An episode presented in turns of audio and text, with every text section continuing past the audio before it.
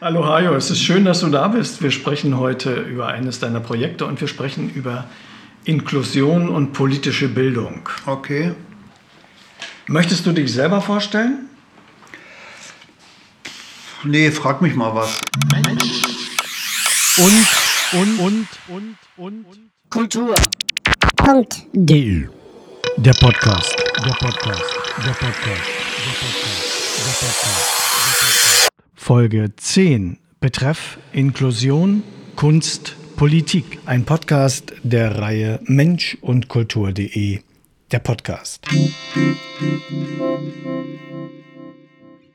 Heute freue ich mich, den Autor, Filmemacher und Medienpädagogen Hajo Ulbricht zu Gast zu haben zum Thema kulturelle, politische Bildung mit Jugendlichen einer Förderschule für geistige Entwicklung zu den Stolpersteinen auf dem Sachsenberg in Schwerin. Ihr erfahrt, was es damit auf sich hat und ihr erfahrt, was Kunst und Kultur als Vermittler von Bildung zur Teilhabe können in Betreff Inklusion, Kunst, Politik.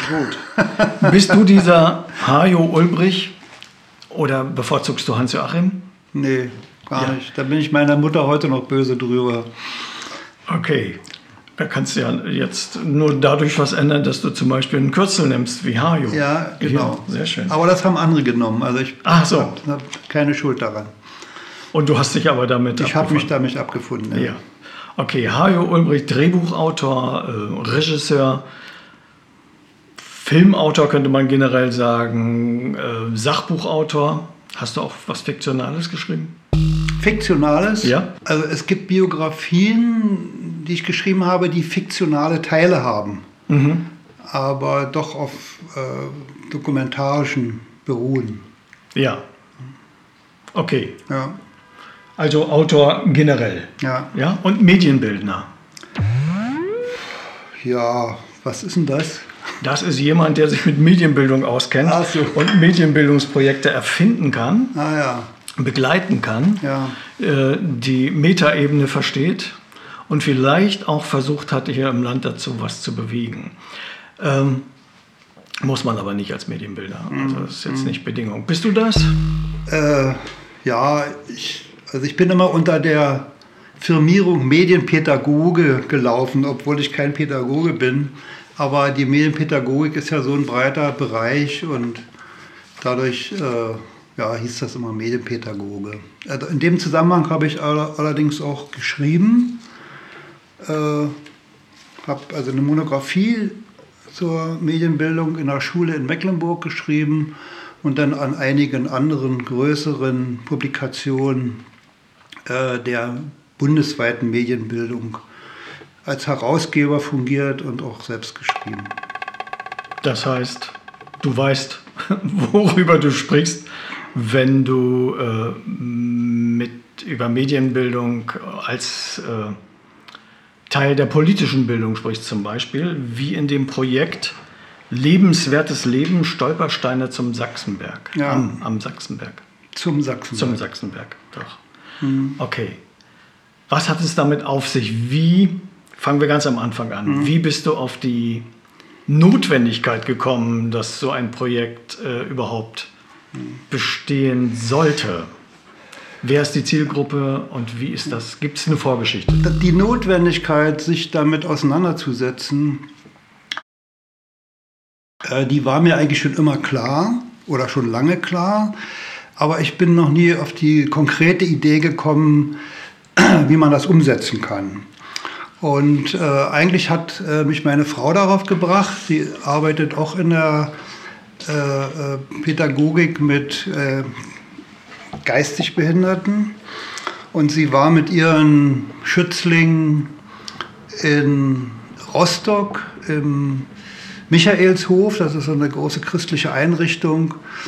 Ähm, und dort liegen Stolpersteine von Kindern, Jugendlichen, Erwachsenen, die äh, in der Zeit des Nationalsozialismus äh, äh, umgebracht wurden, also erst deportiert, dann umgebracht wurden und die meisten davon auf dem Sachsenberg in Schwerin.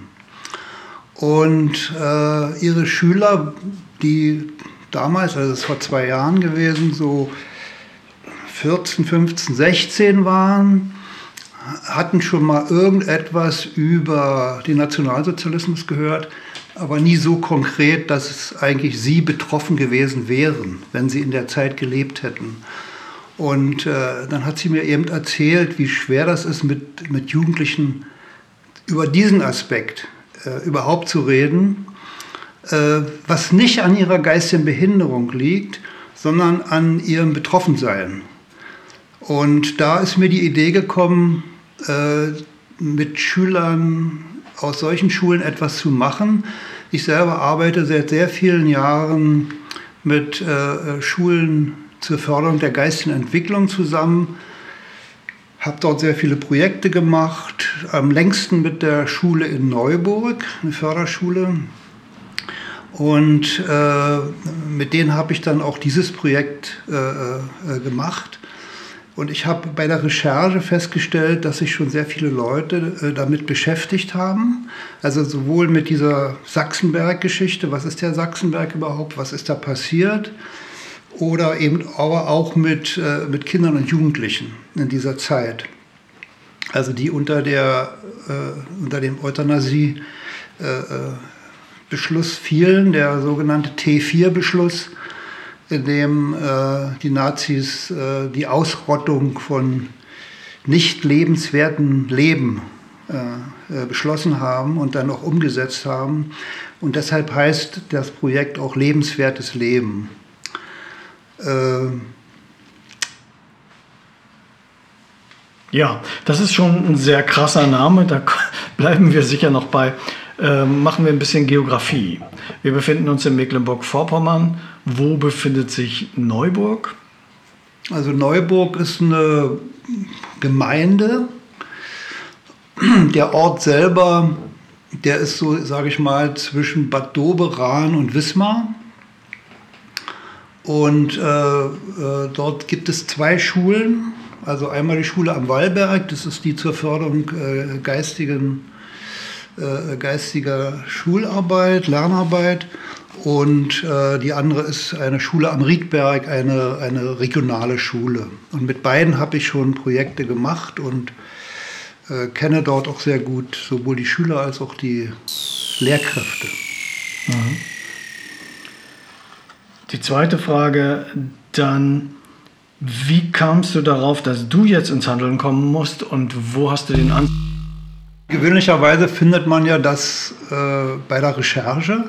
Also es kommt sozusagen nicht als erstes, dass man jetzt sagt, also wo ist mein Ansatz, wie, woraus entwickle ich das, was ist der Kern, sondern das sind ja Sachen, die dann durch die Recherche erstmal entstehen.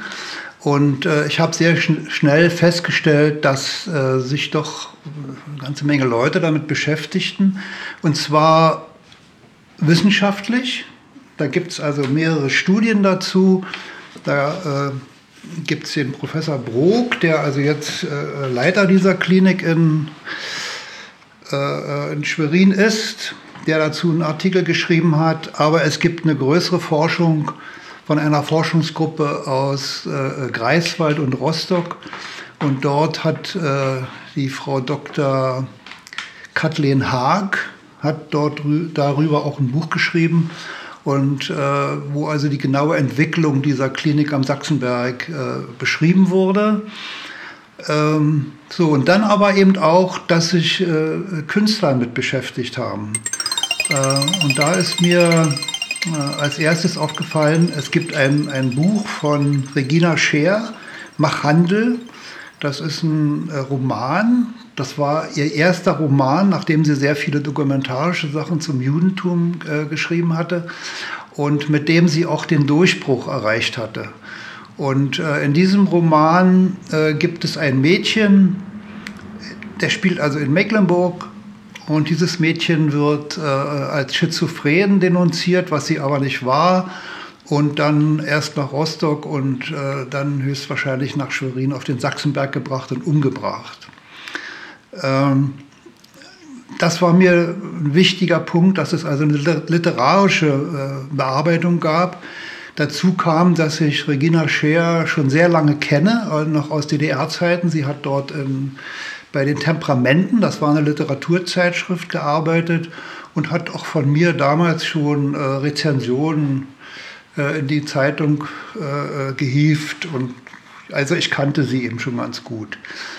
Dann äh, gab es eine oder gibt es eine Bildhauerin, Keramikerin, äh, die das Mahnmal für die Opfer äh, der Euthanasie in Schwerin auf dem Sachsenberg geschaffen hat, was ein sehr ungewöhnliches Mahnmal ist. Also wenn man das so erstmal vom bisschen Weiten sieht, kommt man nicht auf die Idee, dass das was mit äh, Toten äh, aus der Euthanasie äh, zu tun haben könnte. Das sind also bunte, seltsam gekrümmte und, und sich windende Stelen. Ähm, und diese Keramikerin wohnt auch äh, in Mecklenburg, im Vogelsang, was auch nicht weit ist von dieser, von dieser Schule in Neuburg. Und mit der habe ich Kontakt aufgenommen und die war auch sehr offen und hat gesagt, ja, die macht da mit und sie wird also mit den Schülern auch darüber reden und, und, und mit ihnen auch zum Sachsenberg fahren und dort vor, der, vor den Skulpturen eben auch mit ihnen darüber reden. Äh, und der vierte, der mir also dabei auch sehr geholfen hat, war Karl-Heinz Lotz, ein, ein Spielfilmregisseur. Der hat äh, in der DDR sieben Jahre lang versucht, einen Film über Behinderte zu drehen, was ihm dann im letzten Jahr der DDR äh, auch gelungen ist. Dieser Film heißt Rückwärts laufen kann ich auch. Und äh, äh, den hat er dort dann in dem Projekt äh, mit den Schülern zusammen äh, äh, vorgestellt und hat dann mit ihnen darüber gesprochen. So, das waren also schon mal, sag ich mal, vier wichtige Punkte, die ich in das Projekt äh, einbeziehen wollte. Was nun fehlte, war, wie soll das überhaupt verbunden werden? Was hat das für einen für einen Ansatzpunkt? Wie gehe ich damit um?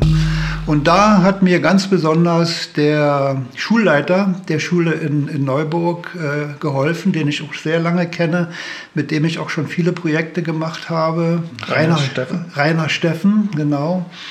Und äh, der hat gesagt, lass uns doch anfangen, dass Sie die Schüler über ihre Lebenssituation reflektieren und über ihre Möglichkeiten die sie haben, wenn sie aus der Schule gehen. Und äh, das passte natürlich wunderbar, zumal ich mit Schülern dieser Schule schon mal einen Film gemacht hatte, äh, wo die Schüler Absolventen ihrer Schule besucht haben, die also wirklich einen großen Schritt nach der Schule gemacht haben und in einer Ausbildung waren, was nicht die Regel ist für solche Schüler. Und äh, diesen Film haben wir sozusagen als Ausgangspunkt gesetzt, haben uns den gemeinsam nochmal angeschaut und haben dann über äh, ihre Lebensperspektiven gesprochen. Mhm. So, das war sozusagen dann auch der, der Weg, das, äh, auf den wir dann weitergehen wollten, also welche Lebensperspektiven sie haben. Und, äh, und dann vielleicht auch verstehen, warum es so ist, dass es eben Zeiten gab, wo diese Lebensperspektiven entweder eingeschränkt oder ausgelöscht wurden. Und äh, dann haben wir als zweites äh, den, den Film von Karl-Heinz Lotz, also wie war das in der DDR? Das steht natürlich nicht repräsentativ und auch nicht für die DDR, aber es ist eben, er ist in der DDR entstanden. Er zeigt auch das Schulwesen der DDR sehr, sehr kritisch und äh, aber auch sehr offen. Und äh, es ist also, es sind bestimmte, natürlich sehr bestimmte Unterschiede zu sehen. Also das geht schon allein bei der Ausstattung der Schulen los, ähm, aber auch äh, die Einstellung der, der Lehrkräfte, die eigentlich äh, wenig sensibilisiert waren für sowas, was man heute allerdings auch hat. Es ist eben ein riesengroßer Unterschied, ob ich Inklusion sage und äh, in eine Schule gehe, wo es auch Behinderte gibt, die aber, so wie ich das erlebt habe, oft äh, isoliert sind und eigentlich der Idee von Inklusion äh, äh überhaupt nicht entsprechen. Wo hast du das erlebt? Ja, Jetzt in dieser Schule? muss ich jetzt, äh, wie bitte? Jetzt in dieser Schule? In Nein, überhaupt nicht, nein. Nee, ich wollte gerade sagen, also das ist ein Unterschied, ob ich eine Schule habe, wo, in einer, wo eine Regelschule, in der sehr viele, in Anführungsstrichen, normale Schüler sind und es gibt dann auch Behinderte oder Förderwürdige äh, oder ob ich in eine Förderschule gehe, wo nur solche Schüler sind. Da ist die Sensibilität natürlich eine ganz andere, besonders hoch. Das ist ihre Arbeit, das sind ihre äh, auch Ziele, die sie haben. Und in der Regelschule fallen oft diese Schüler raus. Das heißt, wenn der Lehrer, der einen Inklusionsmitarbeiter hat, was nicht die Regel ist, aber manchmal hat er ja auch einen, äh, und er merkt, dass dieser äh, behinderte Schüler nicht mitkommt, dann sagt er eben oft, jetzt geh mal raus mit dem. So. Okay, aber da kommen wir jetzt in eine Diskussion über Inklusion und über die Ausgestaltung, Ja. die fachliche Ausgestaltung auf der Höhe der Zeit. Ja. Ja? Du beschreibst eine inklusive äh, Ausgestaltung, die ja nicht auf der Höhe der Zeit und auch nicht fachlich korrekt ist. Okay. Äh, Soll ich was dazu sagen? ja, na klar. Ja. Gut, das geht jetzt aber weit weg von dem Projekt. Ja. Ne? Ähm, also ich habe natürlich, da ich wie gesagt an sehr vielen Schulen in Rostock, äh, in Bad Doberan, in Wismar und eben auch in Neuburg äh, mit, mit Schülern der Förderschule gearbeitet habe, äh, habe das natürlich sehr wahrgenommen, was dort an Inklusion äh, eingerührt wurde, was dort besprochen wurde, was es dort für Konferenzen gab, welche großartigen Programme versprochen wurden. Und äh, ich muss sagen, es ist erstens sehr leise geworden um die Inklusion und zweitens äh, habe ich nicht bemerkt, dass sich das in irgendeiner Weise irgendwie wahrnehmbar durchgesetzt hat. Es gibt natürlich Beispiele, wie, schon wie zum Anfang. Da gab es immer diese, diese wunderbare Modellschule auf Rügen, da wurde mal darauf verwiesen. Ne?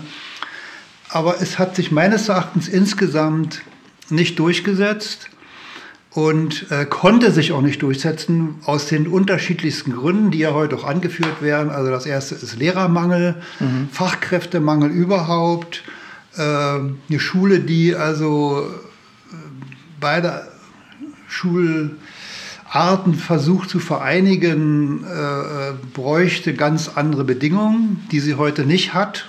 Okay, da sind wir aber dann auch schon bei den, bei den tatsächlichen Gründen, warum die Fachlichkeit nicht umgesetzt wird, die gefordert ist und die auch beschrieben ist. Ja, ja. Ja? Ja, ja. Also es ist einfach die Infrastruktur äh, nicht da und es ist auch nicht möglich, die aufzubauen, weil einfach das Geld dafür nicht zur Verfügung gestellt wird.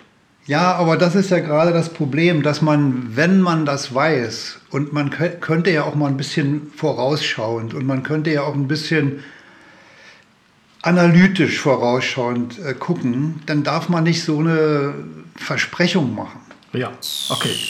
Jetzt äh, sind wir bei, bei politischer Kultur. Ja, ja, ja, ja. Dass die Politik, äh, ist meine Vermutung an dieser Stelle, einfach Ergebnisse vortäuschen musste, um nicht in die Bredouille zu kommen mit europäischer Gesetzgebung. Äh, das ließe sich nochmal, äh, auch aus kultureller Ebene, durchaus mit Politikern diskutieren. Das könnten wir vielleicht mal machen. Das wäre sehr interessant. Kommen wir zurück zu deinem Projekt. Ja.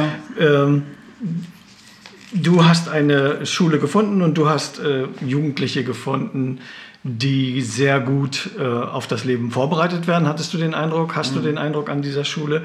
Das waren Lilly, Marlon, Nele, Pia, Lisa, Angelina, Anna, Marie, Chantal, Tim. Ja? Ja. Viele, wie hast du die äh, Jugendlichen gefunden? Hast du die mit einbezogen in die Projektplanung? Und äh, wie ging das los? Äh, wie hast du dich mit ihnen bekannt gemacht? Also bekannt machen musste ich mich nicht mit denen, weil ich ja an der Schule schon sehr viele Projekte gemacht habe, auch mit einigen Schülern, die jetzt mit in diesem Projekt waren. Also eine Vertrauensbasis war eh da. war, war schon da. Ich musste mich da nicht irgendwie äh, äh, sozusagen erstmal einschleichen oder einfinden oder so. Ähm, ich muss dazu sagen, dass die Schüler, die du eben genannt hast, ganz, ganz unterschiedliche Entwicklungsstufen besitzen.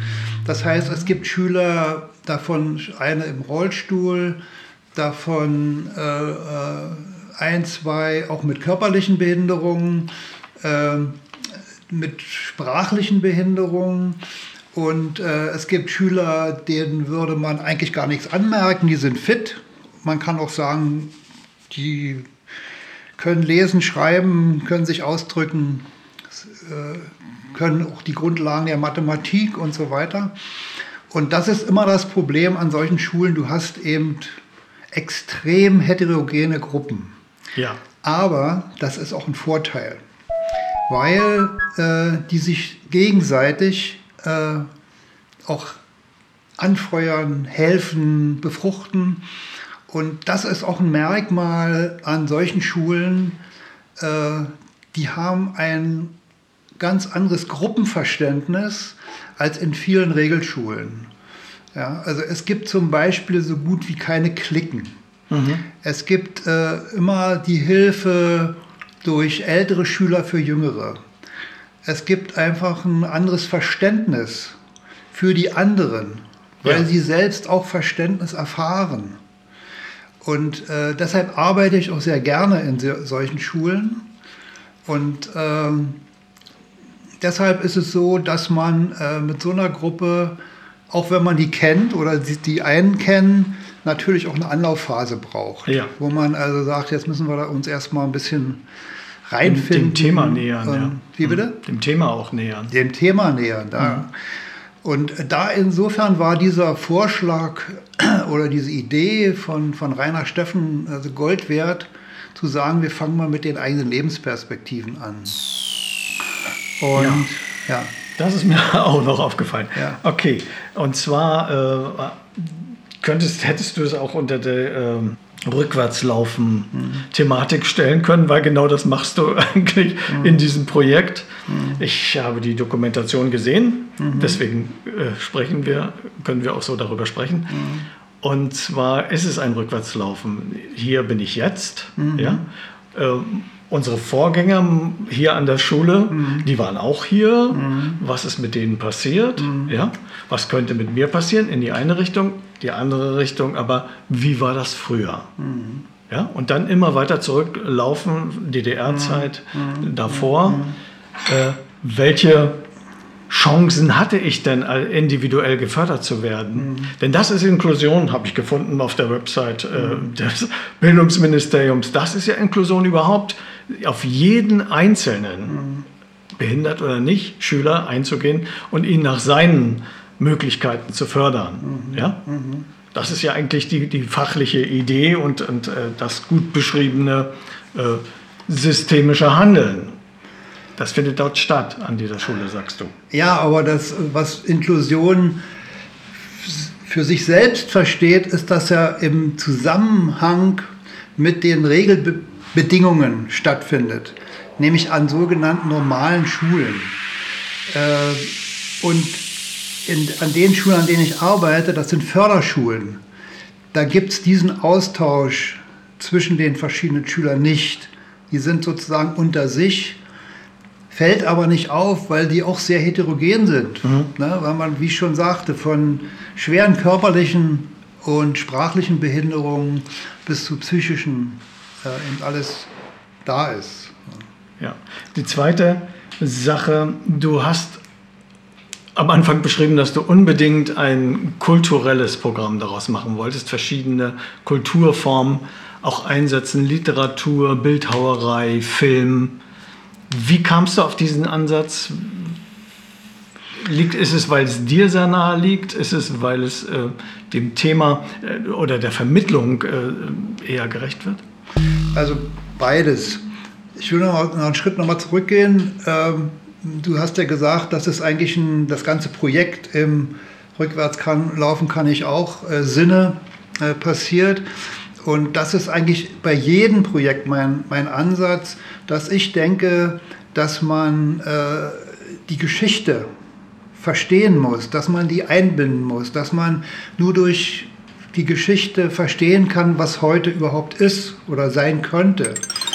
Und ähm, daraus ergibt sich auch, dass ich auch immer versuche, alle möglichen auch künstlerischen oder kulturellen Formen mit einzubeziehen und, äh, und die nicht für sich stehen zu lassen.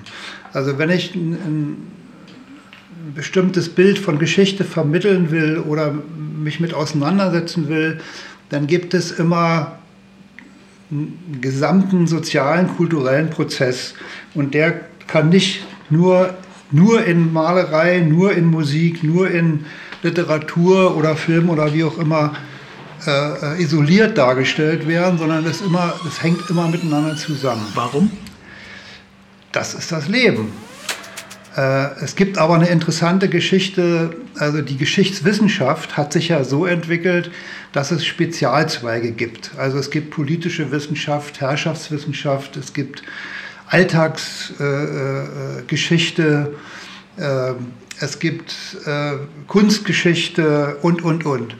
Und eigentlich ist es den Franzosen zu verdanken, die in den 70er Jahren äh, äh, eine, eine Gesamtgeschichte entwickelt haben, wo sie alle diese Bereiche zusammengefügt haben.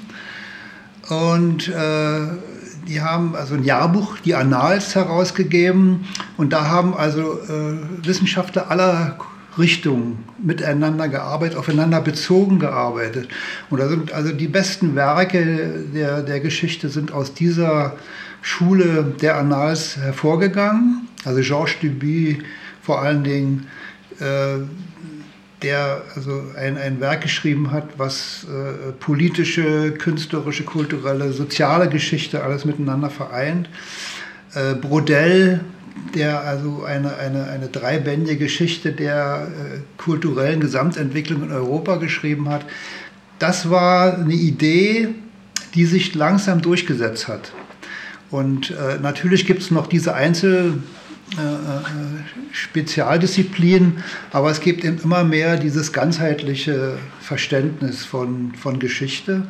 Und das, ja, das habe ich sozusagen ich will jetzt nicht sagen mit der Muttermilch, meine Mutter kannte das nicht, aber war doch so schon immer ein bisschen mein, mein Ansatz. Das heißt, Geschichte vermittelt sich über Geschichten. Geschichte ist eine große Erzählung. Ja? Mhm. Also das Verständnis der Menschen über sich selbst ist ja im Grunde auch Geschichte. Ja. Es, ja, da, da, da piekst du natürlich auch einen äh, äh, interessanten, auch, auch wunden Punkt an, weil äh, Erzählung heißt ja auch, äh, jede Erzählung kommt von einem bestimmten Punkt, von einer bestimmten Position.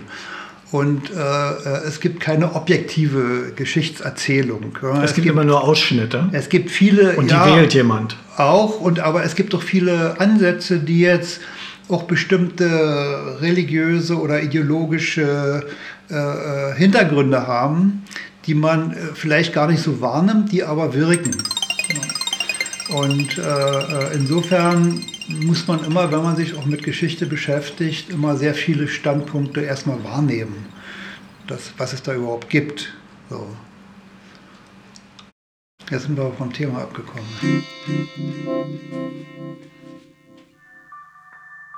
Podcasts leben vom Abonnieren. Tun Sie es jetzt. Erzählen Sie es weiter. Dieser Podcast ist kostenlos zu hören und soll es auch bleiben. Es ist Platz für passende Werbung und auch die Namensnennung von Unterstützenden. Alles weitere dazu und auch alle anderen Informationen zu diesem Podcast gibt es unter www.mensch-und-kultur.de. Danke fürs Zuhören, danke fürs Teilen und danke für Anregungen, Hinweise und Ideen, die noch kommen mögen. Andersen Storm sagt schon einmal Moin und Tschüss. Das macht man in Schwerin nämlich so. In der nächsten Folge spreche ich mit dem Autoren, Filmemacher und Medienpädagogen Hajo Ulbrich über ein Projekt mit dem Namen Lebenswertes Leben, Stolpersteine zum Sachsenberg mit Jugendlichen einer Förderschule für geistige Entwicklung. Teil 2 dieses Interviews. Um an den Punkt zu kommen, dass so ein Stolperstein dann tatsächlich auch eine Bedeutung hat, die man sich vorstellen kann. Da steckt ein Mensch dahinter, ein menschliches Schicksal. Mhm. Das war äh, so geplant? Ja, ja. Also das war, das war auch das Glück, dass ich bei dieser Auswahl der Künstler und, und Wissenschaftlerinnen äh, immer diesen Punkt äh, gar nicht extra herausholen musste, sondern dass die von selbst aus diesen Punkt äh, bedient haben. Also bei der Rina Scher, das war das natürlich die Marlene, also dieses Mädchen. ähm, dann bei der äh, Wissenschaftlerin, bei der Kathleen Haag, äh, sie hat geschrieben über, also wie gesagt, die Geschichte der Sachsenberg-Klinik, aber darin auch an bestimmte Personen festgemacht. Und da war es ein Junge aus Wismar. Also ein, ein, ein Junge. Günther Nevermann. Genau. Mhm. Ein Junge, der äh, sozusagen in der Nähe wohnte. Wo, also die, es kommen auch welche aus Wismar, die sich das also auch vorstellen konnten. Und äh, die hat zusammen mit den, mit den Schülern dann diesen Kampf der Eltern um diesen Jungen äh, beschrieben. Und, und, und, und, und. Kultur. Punkt. Der Podcast. Der Podcast. Der Podcast. Der Podcast. Der Podcast. Der Podcast. Der Podcast.